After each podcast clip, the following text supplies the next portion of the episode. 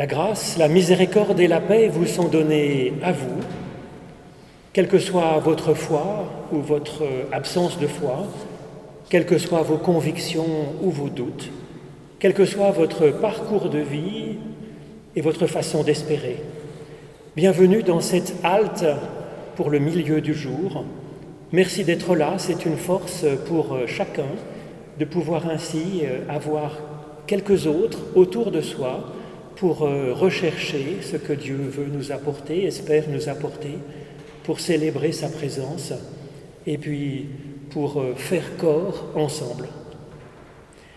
Nous vous proposons d'entrer d'abord dans la louange avec cette méditation de David. Mon âme bénit l'Éternel, que tout ce qui est en moi bénisse ton saint nom. Mon âme bénit l'Éternel et n'oublie aucun de ses bienfaits. C'est toi qui pardonnes toutes mes iniquités, c'est toi qui guéris toutes mes maladies, c'est toi qui délivres ma vie de la fosse, c'est toi qui me couronnes de bonté et de miséricorde, c'est toi qui me rassasies de bien jusque dans mes vieux jours, et c'est toi qui me fais rajeunir comme l'aigle. Et je vous propose de poursuivre notre louange dans un autre psaume, pas le psaume 103 dont je viens de vous lire le début, mais le psaume 67. Seigneur, accorde-nous ta grâce que vous avez sur le verso de la petite feuille.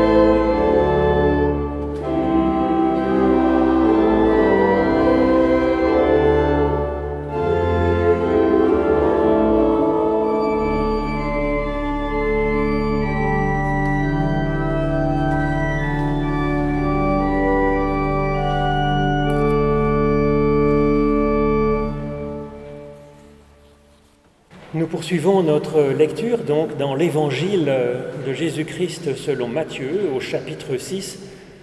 Alors le sujet du jour, ce sont les versets 19 à 21. N'amassez pas pour vous de trésors sur la terre où les vers et les souris font des ravages et où les voleurs percent et dérobent. Mais amassez-vous pour vous des trésors dans le ciel là où ni les vers ni les souris ne font des ravages et où les voleurs ne percent ni ne dérobent. En effet, nous dit Jésus-Christ, là où est ton trésor, là aussi sera ton cœur.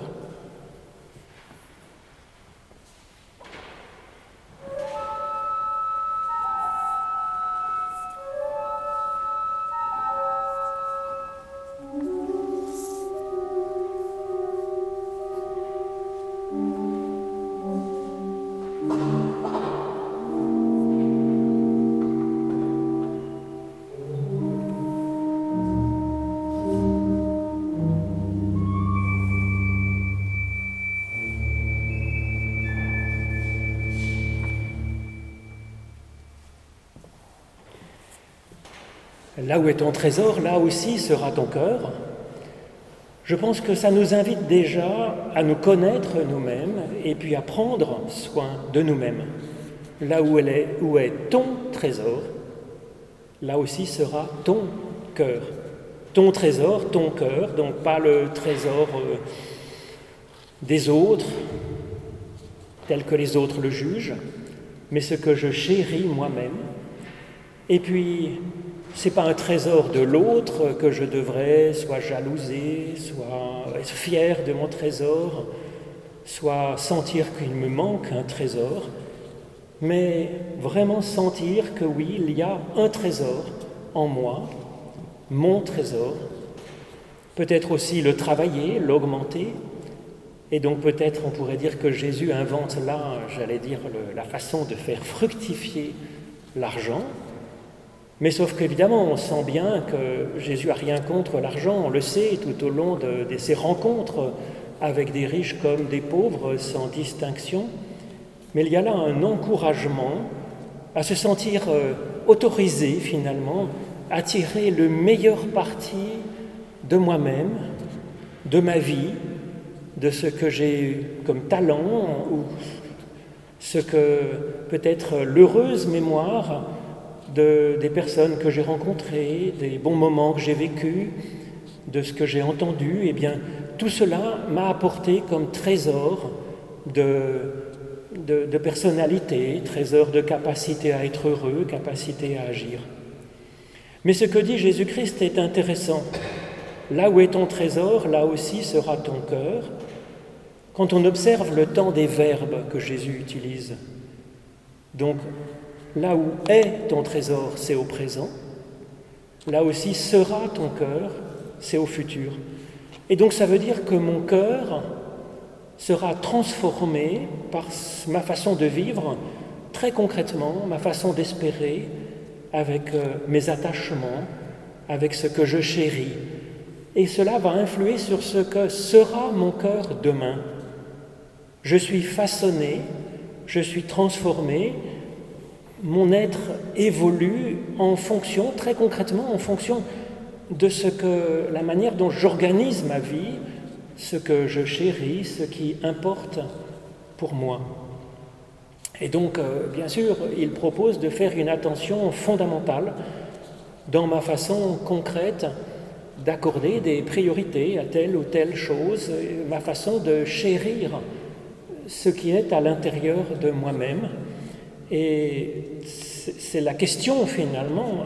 La question, c'est c'est pas tellement celle de la vie future dans ce texte, comme s'il y avait un chantage à la vie éternelle.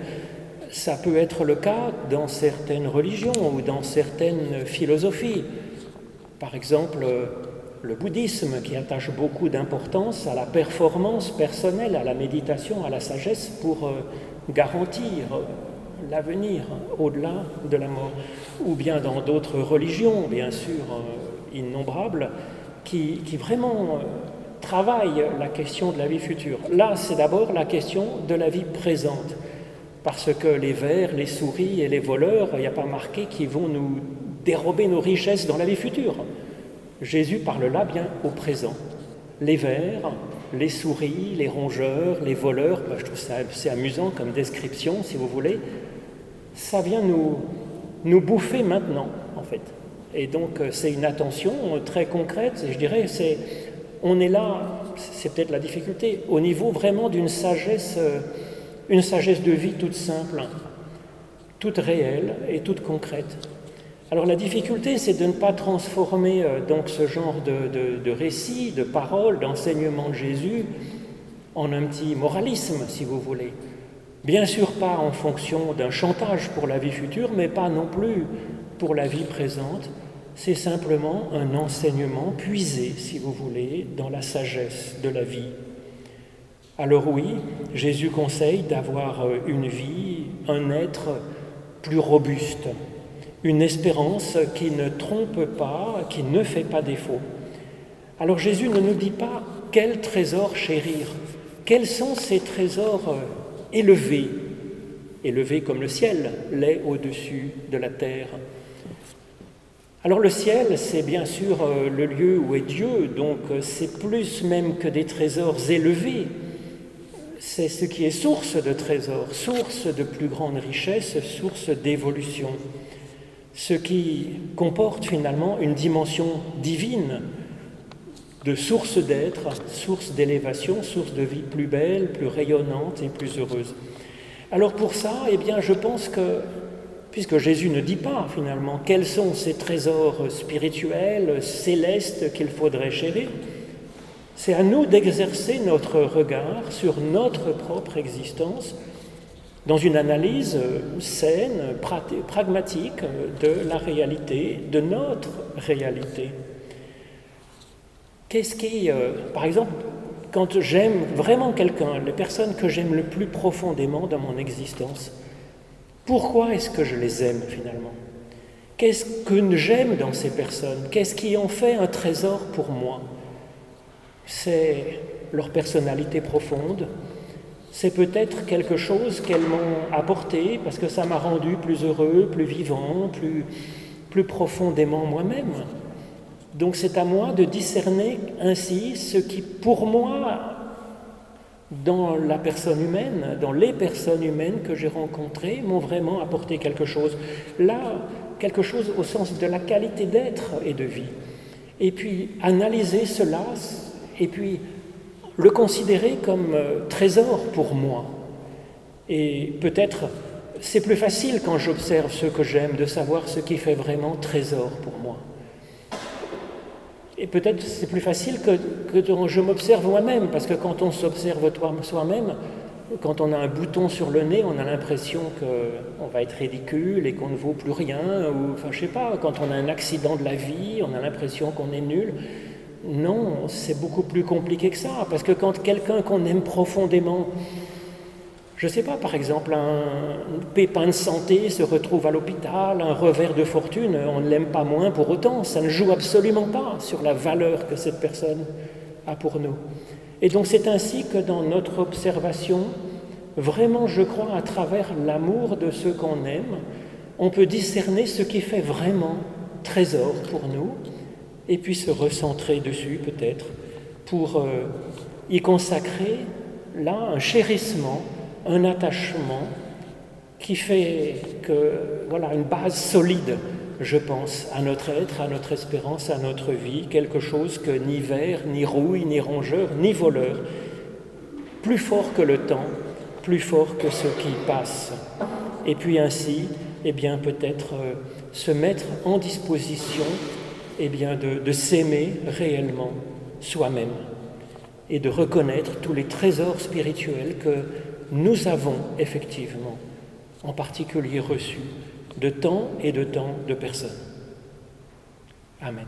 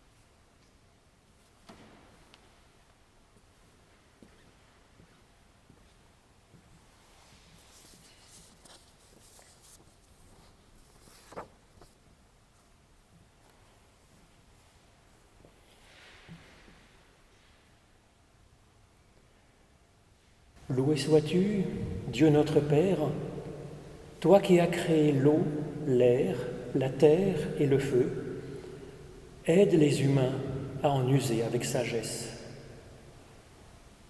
Loué sois-tu, Dieu, pour ton Fils, pour tous ceux qui ont mis leurs dons au service de ton évangile, hommes et femmes de foi et de service, à leur façon apôtres et diacres, théologiens, bâtisseurs, artistes. Bénis ceux qui poursuivent leurs œuvres pour nous, parmi nous, avec nous.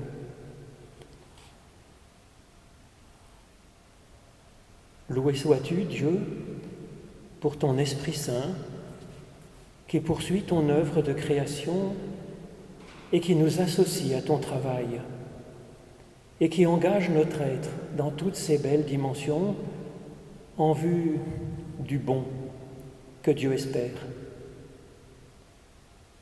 Permets-nous de mettre toutes nos facultés au service de la vie, en communion avec toi.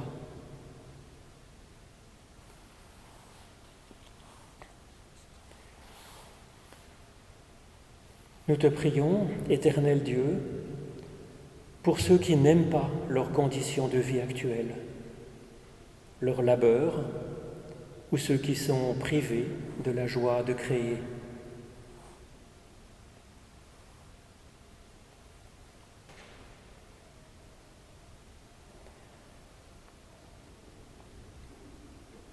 Nous te prions, ô notre Dieu, pour ceux qui ont du mal à s'aimer eux-mêmes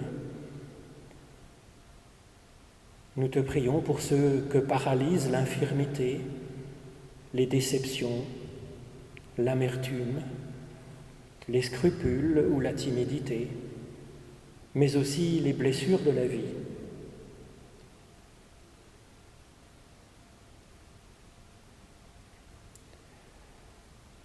Et puis nous te prions pour nous qui allons reprendre notre route maintenant reprendre le travail en sortant de ce temps de pause, que quelque chose de notre tâche quotidienne soit utile à nos frères et sœurs, afin qu'avec eux et pour eux, nous construisions un monde qui te plaise. Toi qui nous rassembles comme les membres différents et tous utiles d'un même corps, nous osons te prier avec familiarité, comme le Christ nous l'a enseigné. Notre Père qui es aux cieux, que ton nom soit sanctifié, que ton règne vienne, que ta volonté soit faite sur la terre comme au ciel. Donne-nous aujourd'hui notre pain de ce jour. Pardonne-nous nos offenses, comme nous pardonnons aussi à ceux qui nous ont offensés et ne nous laisse pas entrer en tentation, mais délivre-nous du mal, car c'est à toi qu'appartiennent le règne, la puissance et la gloire pour les siècles des siècles. Amen. Et puis nous vous proposons, avec Vincent, qui est à l'orgue, de chanter ce, cantique numéro 409, Veille et prie et sois fervent. Voici